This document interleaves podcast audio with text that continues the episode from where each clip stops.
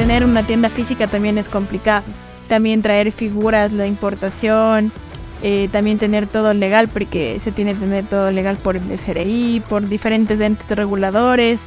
Entonces es súper importante llevar todo eso para poder mostrar papeles, estar todo en regla, tener permisos de funcionamiento, eh, también como que tener un, un capital que se mueva constantemente.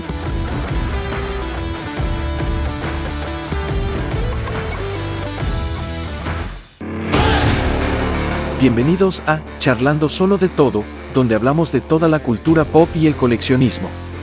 Tenemos invitados especiales que nos acompañan en cada episodio. Si eres un apasionado de las películas, las series, los videojuegos, los cómics, este es tu lugar. Así que siéntete cómodo, relájate y prepárate para charlar con nosotros. Empezamos. Hola chicos, ¿qué tal? ¿Cómo van? Estamos en el programa número 4 Estamos nuevamente, como les decíamos, con Natalia y Leo. Y ahora sí nos van a contar un poquito más de cómo es ser una pareja de coleccionistas. Y más que nada, conocer un poco de su tienda. Como ven, ya me fui un poco de compras de aquí dentro de la tienda, endeudado. miren, miren, miren esta belleza, eh. Todo eso lo pueden encontrar aquí en Hero Studio, así que pilas. Y desde Guayaquil le tenemos al Javi también. Hola Javi. ¿Cómo están? Saludos a Leo, saludos a Tali. Bienvenidos a otro programa más. Ya saben, síganos en YouTube, denle like al canal, compartan, comenten siempre abajo lo que quieran saber, piensen del video, etc. Además de eso, quiero informarles, por si no saben, también estamos en Spotify. Sí, estamos en Spotify, en donde pueden descargar el audio y escucharlo en cualquier momento. Para muchos debe ser una sorpresa, ¿no? Y creo que bueno, para mí no. Pero para otros sí. De qué tal es ser una pareja de coleccionistas. ¿Qué, o sea, es difícil. Se, se, no sé, eh, comparten los mismos gustos. Obviamente ya sabemos que tú coleccionas otro tipo de cosas. Yo leo también otro tipo de cosas. Pero ¿cómo hacen para organizar su vida un poco dentro de lo que es el coleccionismo? Bueno, la verdad yo creo que cada quien tiene su sueldo, cada quien tiene sus gustos y creo que es súper importante que cada quien pueda utilizar, como digamos, el dinero que tienen para lo que les gusta. Entonces yo la verdad, si es que veo alguna figura que me gusta, y bueno, tampoco es que sea seguido ni que tampoco sea todo mi sueldo, y sea un gustito, no le veo ningún problema en comprar. Pero yo creo que sí hay algunas personas que ya llegan a unas colecciones y gastan todo su dinero y no saben administrarlo eh, en figuras. Entonces yo creo que eso tampoco está bien. O sea, si, los, si compras tus figuras con mesura eh, y ves que es algo como un gusto, está bien. Así no te botan en la casa, tienes que decir. ¿No es cierto? ¿Sí o no, mi amor? ¿Tú qué dices respecto a eso? Cuidado con lo que dices. Eh, o sea, yo pienso full parecido a la Tali. Entonces, siento que si estás trabajando, te ganas tu dinero y quieres comprarte una figurita o dos por ahí al mes, está bien. Ponte. Hay que elegir. Es súper importante saber qué te puedes comprar. Eh, elegir algo que esté de acuerdo a tu presupuesto. Y, ya, pues, no. la verdad es que lo, lo, que pasa es que funciona bien porque la colección yo colecciono. Entonces eh, claro, yo tengo un montoncísimo de figuras más, pero yo ya las tenía antes de conocer a Natalie. Ahora trato de comprarme cositas que, que o sea, cada vez necesitas menos para completar, entonces ya solo como que la piecita que te falta o la figurita que va aquí, ya no es como que me voy a comprar 200 porque me faltan, me faltan full. Entonces, no, ahora yo la verdad trato de comprarme algo que me guste mucho, mucho, mucho. Ahora ando metido como que mucho en el tema de coleccionar videojuegos. Ya. Entonces ando buscando como que jueguitos, como que el de Mario Kart y así. Entonces me compro uno y me lo quedo yo uno al mes. Y de ahí los demás ya les pongo acá en la tienda para que también disfruten los demás. Sigue. También pasa eso que en mi colección, por ejemplo, me traje el Box Bunny en, en la Mystery Machine pero ya lo puse también a la venta. Entonces, cada vez que dices ya no tengo espacio, es el beneficio de tener la tienda. Entonces yo digo, ok, no tengo espacio, pongámoslo a la venta. O no sé, subió, subió de precio y dices, no sé, ya, ya no lo tengo como que mucho gusto, que también pasa. Y dices, lo voy a poner a vender. Y ya. Creo que eso es el beneficio también de tener una tienda y a la vez también tu colección. Puedes ir rotando. Pues sí, eso que dijo Natalia ahorita pasa bastante, de hecho. Que uno ve, no sé, cuando se lanza la wave o la figura, ves y dices, wow, que este estaba loquísimo, me voy a comprarme cuatro, están hermosos. Y literal coges y pides. Y ahí te llega la caja y te sientes decepcionado porque literalmente no era lo que te estaban vendiendo. Ajá. Y dices, bro, ya no me gustó, mira la articulación, la cara, el ojo está torcido. Entonces ya no quiero y le- literal le vendes y después no sé, te compras otra figura. Entonces eso pasa bastante. Como que siento que entre los coleccionistas es como normal. El que compres algo no te gusta y después le vendes a alguien más. Entonces de pronto va a haber a otra persona que lo va a apreciar, lo va a querer más y está bueno, ¿no? Lo bueno es que tenemos la tienda para, para poder a veces tener esas piezas que no nos gustan mucho a nosotros.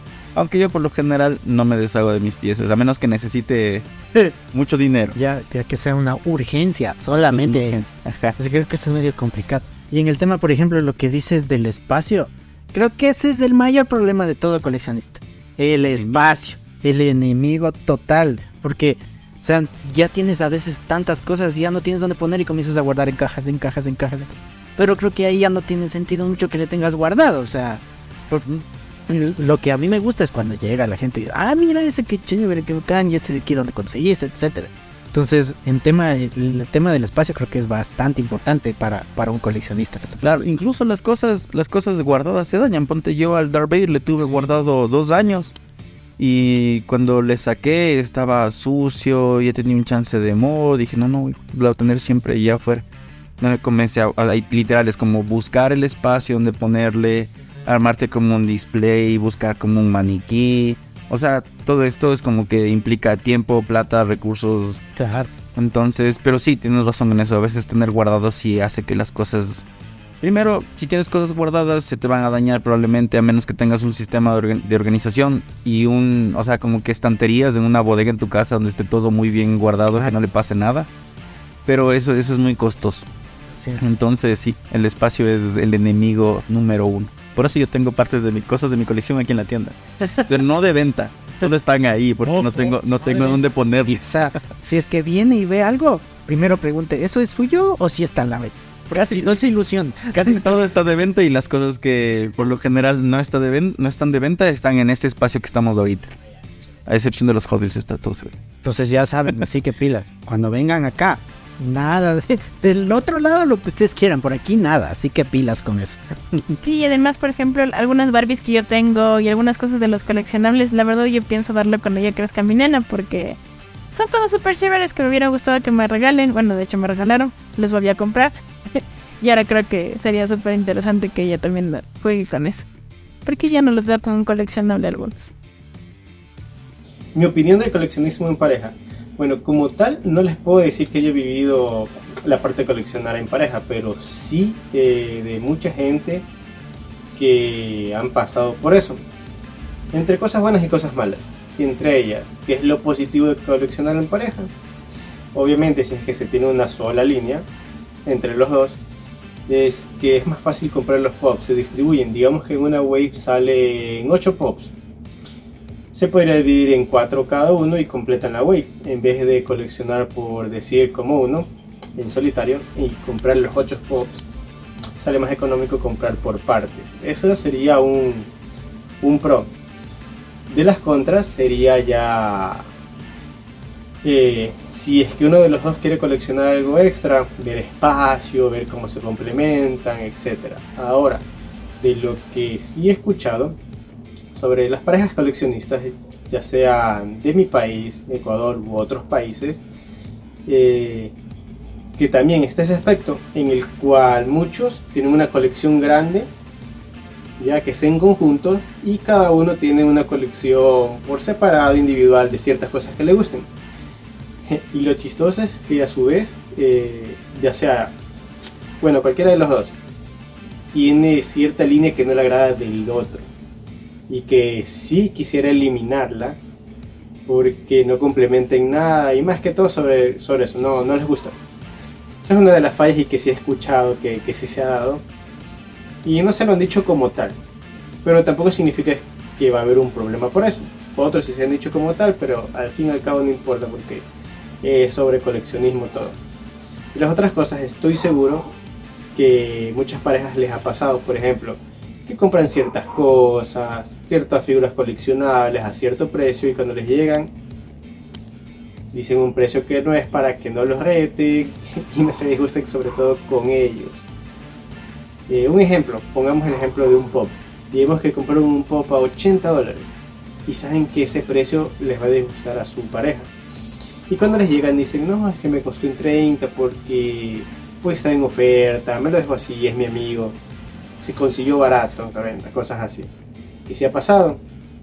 Y son puntos que sí les tienen oculto entre, entre cada uno. Entre cada una de sus parejas se ocultan.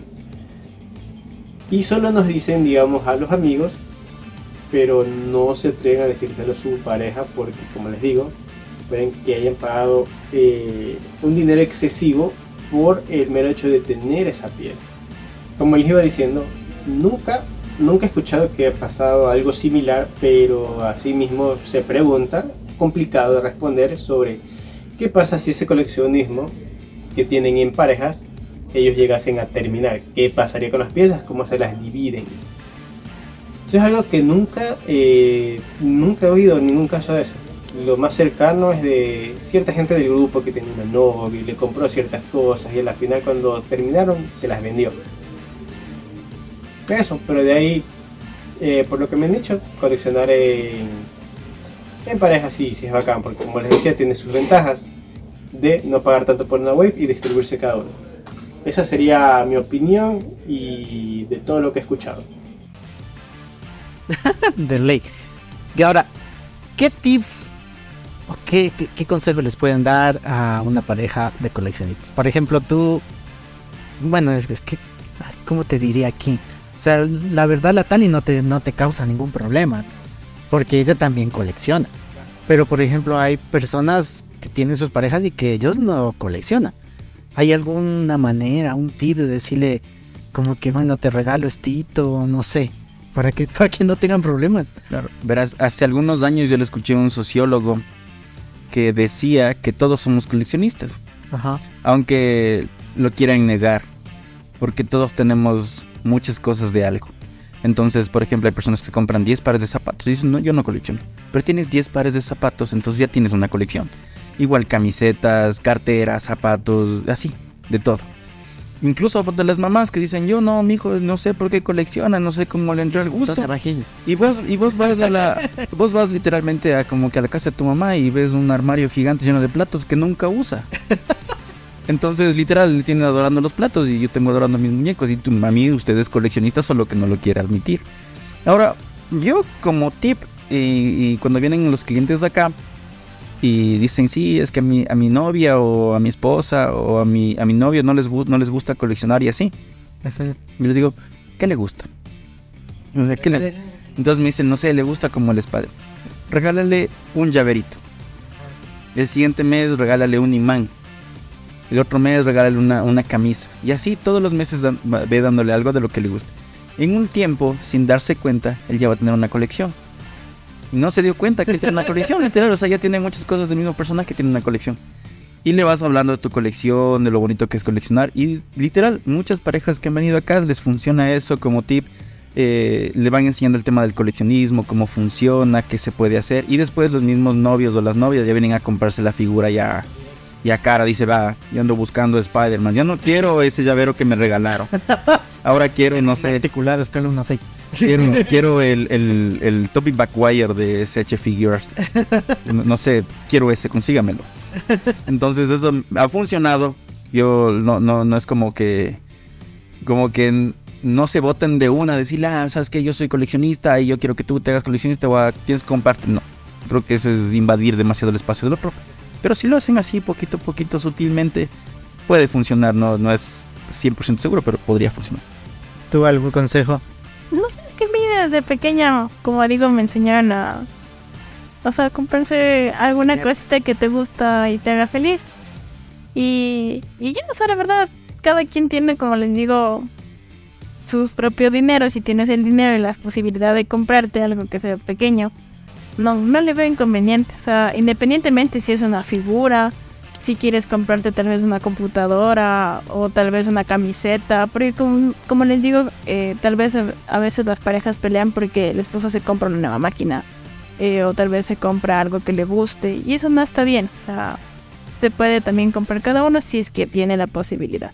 Si no tiene la posibilidad y, y dice préstame o cosas así, eso tampoco. Entonces, Claro, ahí, ahí la discusión. exacto. Pero si tiene la posibilidad y, y puede pagarlo y también dar los gastos de la casa, que es lo importante, no le veo ningún problema. Pero si es que ya comienzan como que, no, es que me gasté todo en figuras y ya no te puedo dar nada para la casa y no se ayuda como familia, entonces ahí está mal. Claro. Yo le veo ese punto que estaría mal. Pero si todo fluye, no. No tienen por qué pelearse, así que los dos pueden coleccionar, así que tranquilamente. así que pilas con los hacks. O sea, a mí lo que me lo que sí me ha pasado es que hay amigos que me dicen, loco, dame teniendo esta figura. Les digo, y pero y, o sea, si es que pregunta algo mi novia, mi esposa, le dices que es tuya. Entonces, cuando tú me la des, yo le voy a decir que yo te estoy encargando la figura porque tu, tu- tu esposa te va a hacer problema en la casa. Utilizan eh, la- Eh, eh, y yo si no, a la inversa, así. Y, y me pasa, yo, me dicen, ¿sabes qué? Dame haciendo un certificado de un sorteo.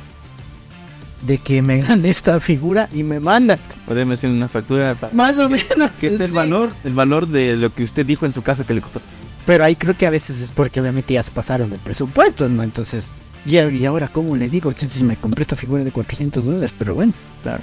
Entonces, pero como uno es buena persona, sí les ayudo. Sea, literal puede pasar porque el, el tema del coleccionismo y, y ya cuando ya estás coleccionando a una escala un poquito más alta, no estamos hablando ya de, de, de 10, 20 dólares, ya, ya son cientos, o sea, ya es 200, 300, 400. Y todavía hay más arriba donde ya la gente colecciona cosas de mil, dos mil, tres mil, cuatro mil dólares. Entonces ya se ve comprometido mucho del presupuesto de la familia en, o sea, en conjunto, ¿no?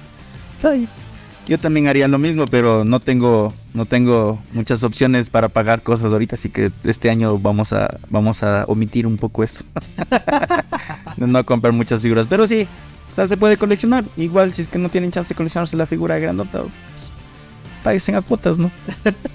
Es- eso, eso es lo bueno. Tienen la cuota fácil. Con eso pueden endeudarse. Una pequeña cuña gratis, pero lo bueno es que ya no existe eso. Pilas. A ver, dentro de la tienda, eh, o sea, ¿tú qué llevas dentro de la tienda? ¿Cuál es, cuál es tu línea eh, dura tuya dentro de la tienda? Creo que son los Funcos, lo que tú, lo que sería directamente tuyo en este caso, ¿no es cierto? Sí, tengo mis Funcos y bueno, también creo que Leo ya comenzó a comprar también algunos Funcos, entonces hay, hay un 80-20. sí, entonces sí, son los Funcos y traigo algunas cositas como maquillaje, Barbies, porque creo que también a partir de tener una tienda no solamente son Funcos, son figuras de colección. Creo que a veces una persona busca un regalito, se puede tener peluches. De hecho hay peluches, hay cositas para niñas. Eh, hay bastante variedad. Y bueno, también hacemos regalos personalizados, camisetas estampadas. eh, también si quieres alguna cartita, algún detalle, se los puede realizar. Y si tienes también se puede realizar bajo pedido. No hay ningún problema si quieres traerte maquillaje, si quieres traerte ropa, eh, lo- se lo puede hacer. A un carro también. es, es la manera de diversificar la, la tienda en esa parte. Ahora, dentro de la tienda, Leo, ¿cuál es el coleccionable más caro que tienes? Yo creo que lo vi por ahí, más o menos. Bueno, dentro de uno de los más caros, que creo que es el de 24 quilates del Caballero del Zodiaco. Sí. O sea, dentro de la tienda siento que hay como cositas chéveres. Está uno es el, el sello de, de oro de 24 quilates. No, o sea, no es com- completamente oro, sino bañado en oro. Esa sella en armadura B3. Ese es uno como que de las cositas caras. Por ahí hay unas, hot- unas Hot Toys. Eh, aunque no parezcan las naves de Star Wars, las de Clone Wars son naves caras. Entonces, y eso que están sin caja ahí. eh, consolas de videojuegos retros en caja igual. Que trato de conseguirlas. El halcón milenario, no sé si le viste. Sí. El que no- le, le sacan una imagen. Ese me costó mucho, mucho tiempo completarle porque lo compré en caja pero sin piezas. Y cada piecita como que cuesta 60, 70 dólares. Ya. Entonces para completar y que llegue al, al valor que es, que, que es el normal de ese, sí pasa tiempito.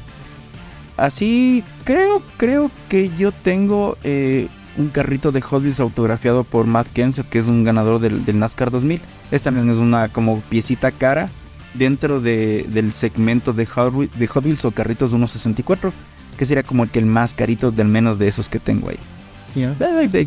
Pero no sé, ¿qué podríamos decir que es lo más caro? La atención, que es invaluable. Esto. eso es, eso es lo, lo- lo primordial aquí. Y creo que sí, tienes razón, chance el, el Seiya sería como que lo más caro ahorita. Ajá, chéverísimo. Ahora, en este, el tema de tener su propio emprendimiento, ¿es difícil? La verdad, como todo emprendimiento es súper complicado mantenerlo, sobre todo porque ustedes saben, cada, cada mes creo que se abre una tienda online o una... Porque bueno, tener una tienda física también es complicado. Bueno, en el caso de Leo, del que hace todo el tema de pago de, de arriendos, pago de servicios, eh, también traer figuras, la importación, eh, también tener todo legal, porque se tiene que tener todo legal por el SRI, por diferentes entes reguladores. Entonces es súper importante llevar todo eso para poder mostrar papeles, estar todo en regla, tener permisos de funcionamiento, eh, también como que tener un, capital que mueva constantemente. Bueno, ahí, ahí Leo, eh, como ahora ya maneja completamente la tienda desde que, digamos, soy mamá, eh, creo que es súper importante manejar el flujo de caja, eh, que no siempre la tienda se encuentre en pérdida, sino tener la tienda que esté en ganancia. Y bueno, hay meses como ustedes conocen eh, complicados, en donde no se meten figuras, pero aparte de que somos una tienda de figuras, también tenemos el lado de la impresión 3D, en donde se venden máquinas de impresión 3D, materiales de impresión 3D. Aparte también se ofrecen cursos de distintos ámbitos, puede ser cursos de pintura, cursos de impresión 3D, eh, cursos de, bueno, de agendas personalizadas, también lo quisimos poner. Y también eh, se puede ofrecer cursos a baja demanda. Si alguien quiere ofrecer cursos aquí en la tienda, no tenemos ningún inconveniente, lo podemos realizar en algún momento. Y, y así, así se, se maneja todo el año. Eso se venden las impresoras 3D, a veces más juguetes, a veces así, viceversa. Entonces creo que hay un equilibrio. Claro, eso es lo que les decía, diversificar lo que es la tienda. Ahora, en el tema de lo 3D, ¿qué nomás haces ahí? Tú eres diseñador, eh, pintor, de todo. Un todólogo como tal, ¿no? un montón de cosas. Entonces, que sí, más o menos, eso es lo que toca hacer cuando eres emprendedor. Es el que de la limpieza, el gerente, eh, de todo, exactamente de todo. ¿Qué, qué, qué, qué podrían mandar a hacer? Por ejemplo, a una persona se le ocurre una idea loca de hacer un Darth Vader escala 1. ¿Se puede hacer una impresora 3D?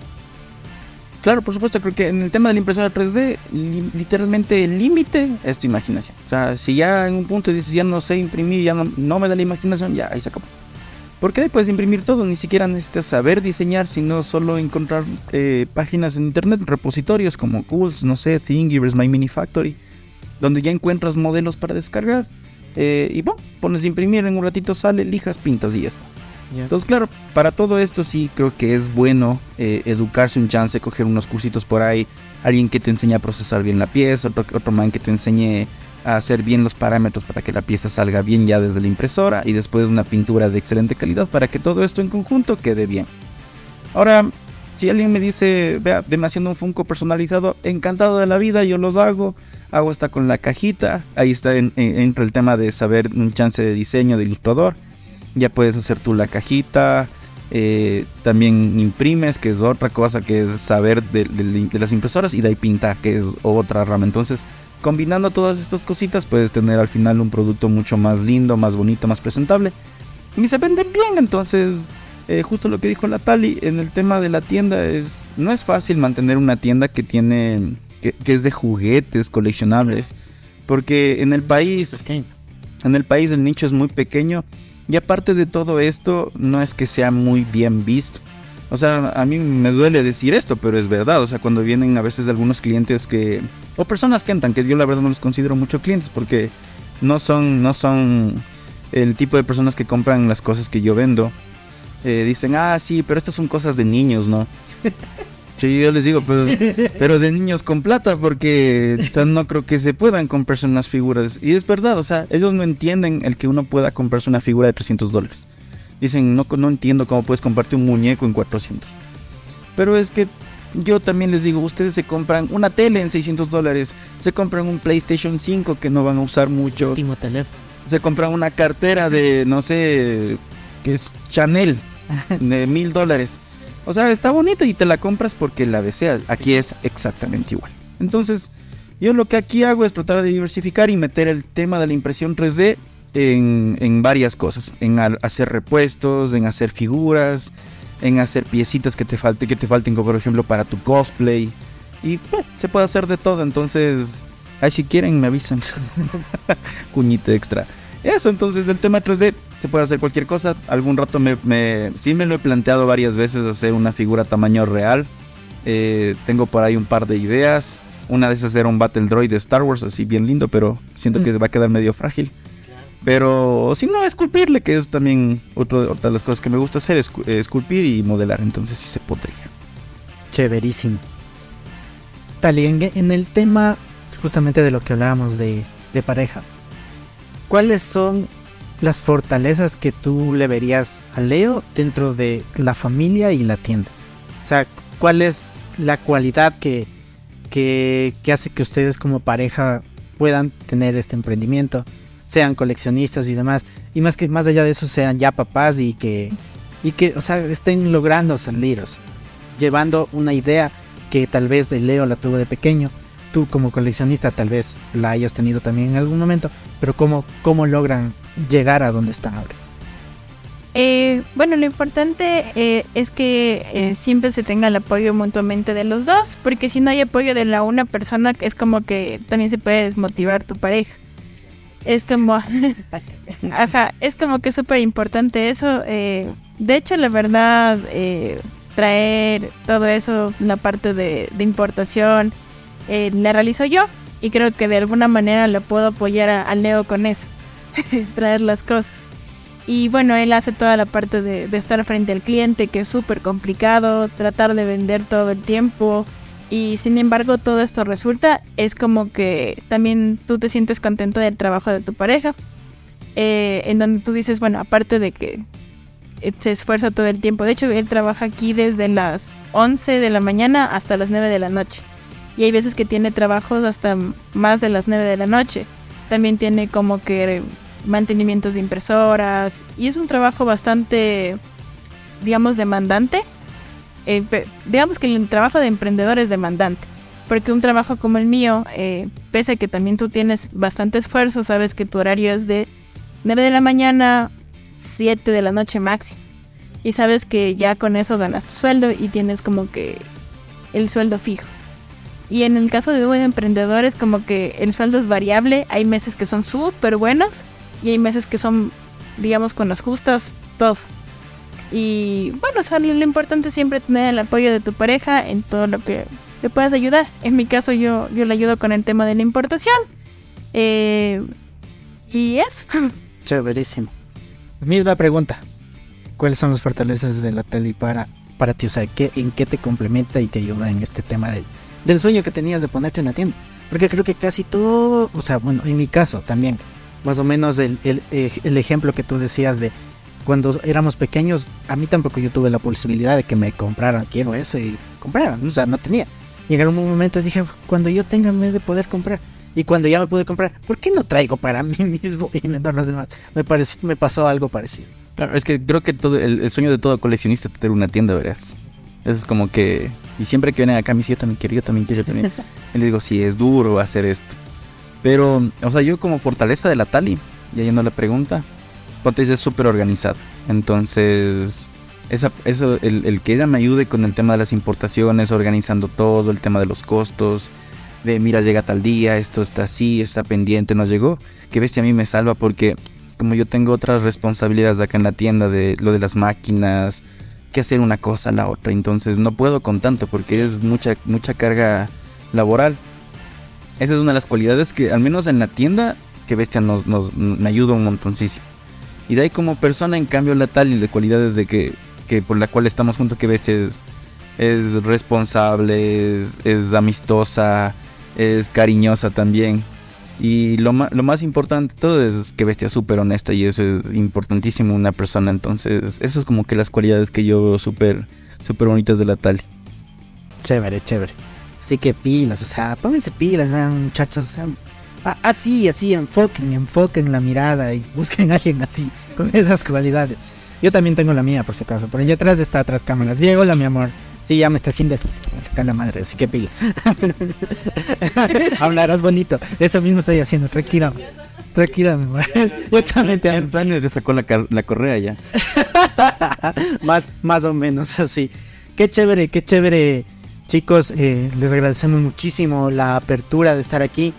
Eh, esperamos eh, venir más seguido, de poder, por ejemplo, también hablar con otras personas y tenerlos de ustedes también, porque me parece súper chévere que las personas puedan conocer a una pareja como tal de coleccionistas. Una pareja de coleccionistas que se arriesgaron a ponerse su tienda, a hacer lo que les gusta, eh, en tu parte prácticamente vivir de lo que te gusta, con el complemento obviamente de la tele, porque como tú dices, tener un emprendimiento es dificilísimo, porque uno vive de lo que logra vender.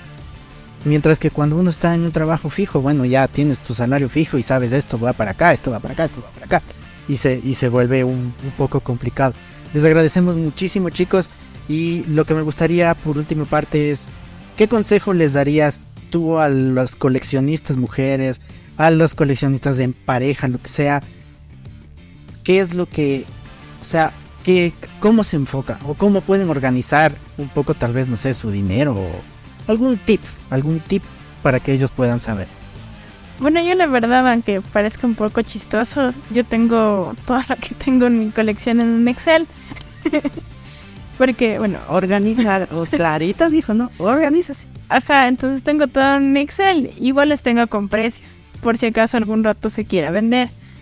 Entonces, yo tengo el registro, por ejemplo, este Funko lo compré en su tiempo en esto, ahorita está evaluado en tal. Entonces, la verdad parece chistoso, pero yo veo en cuánto está evaluado el momento. Y ese es el precio al que vendo. Pese a que yo, por ejemplo, eh, por aquí tengo una Selena Quintanilla que en su tiempo yo lo he traído por unos 20 dólares tal vez, 25 no me acuerdo. Pero ya se fue evaluando en unos 110 dólares. Creo que ahorita ya bajó en 80. Por eso les digo que sé cuál es la evaluación en su tiempo real. Y, y ya, eso es lo importante. Si es que algún rato quieres venderlo, lo puedes vender y tienes una listita. Organización. Eso. Organización en, en todo, ni siquiera solo en coleccionismo. Chévere. Ahora, Leo, misma pregunta. A ver, como tip de coleccionista, yo siempre les voy a decir eh, a todos, cómpresen la figura. O sea, si les gusta, cómpresen. O sea, no lo duden. A mí me ha pasado, a ti te debe haber pasado lo que voy a decir a continuación, pero cómpresen la figura. Algún rato yo me fui a una tienda de, de juguetes y había una figura que yo quería. La cuento siempre esto porque es, de las, es, es real. Había dos figuras más bien de un General Grievous. Y yo le dije a la Tali, me voy a comprar la figura. Y ella me dijo como 40 dólares, no, 35 dólares. ya. Y, la- y yo tenía la plata para comprarme una. Y la Tali me dijo, no, mañana te compras. Entonces dije, bueno, ok, me- fui. Al otro día regresé y no había ninguna. Y ahora vale como 80 o 75. Y ya no hay. En ese tiempo estaba como era mi juguetería, eh, que básicamente iba a estar siempre, porque yo siempre veo los juguetes ahí botados en ese tiempo, ¿no? Y le dije, ya pues mañana de ver. Y se desapareció. Sí pasa. No sabía. Sí pasa, sí pasa. Entonces, por eso, el único consejo que yo siempre les doy es: si, te, si tienes ahorita la posibilidad de comprarte la figura, incluso si no tienes como todo el dinero, resérvala. Muchas tiendas aceptan que puedas reservar la figura. Yo también acepto, tú aceptas también. Entonces, vas un abono y tienes tiempo para pagar. Pero si tienes chance, cómprate la figura. O sea, sé feliz. No tienes, no tienes otro chance a veces, se va la figura y no restó. Si tienen la posibilidad de comprarse algo que les guste mucho, lo tienen en las manos hace rato y tienen el chance, desen. O sea, cómpresen la, la Hagan. figurita, hágale. Y eso, coleccionen todo lo que quieran, lo que les guste, que nunca nadie les diga esto es de niños, solo háganlo y sean felices. Chéverísimo. Bueno muchachos, muchísimas gracias nuevamente por acompañarnos. No se olviden darle like, suscribirse, comentar. Y eh, por último, obviamente, invita a todas las personas a Hero Studio. Dirección, redes por favor, que van a aparecer igual. Aquí van a aparecer las redes. Bueno, te- en las redes sociales nos van a encontrar como Hero Collectibles SC, en TikTok, Instagram, YouTube y en Facebook. Eh, en WhatsApp también. Eh, ahí nosotros abrimos la tienda todos los días, desde las 11 de la mañana, de lunes a viernes, eh, hasta las 8 de la noche, 9 de la noche y los sábados eh, y domingos hasta las 6 de la tarde. Y la dirección es Inglaterra 1278 y República, esto queda a 200 metros del, del Parque La Carolina. Y cuando vengan, no se olviden decir que vienen de este video. Ahí les doy una sorpresa. Ya, pilas, ya saben. Los que se queden hasta el final siempre tienen un premio, para que vean nomás. Chévere chicos, les agradezco nuevamente Tal y Leo por la apertura y dejarnos estar aquí en su estudio. Está hermosísimo, tienen que venir, conocer, venga y lleve, lleve muchacho, lleve lo que le guste como dice, pero con responsabilidad y organización como dice la Tal. Así que muchachos, muchísimas gracias, que estén bien, cuídense, chau chau.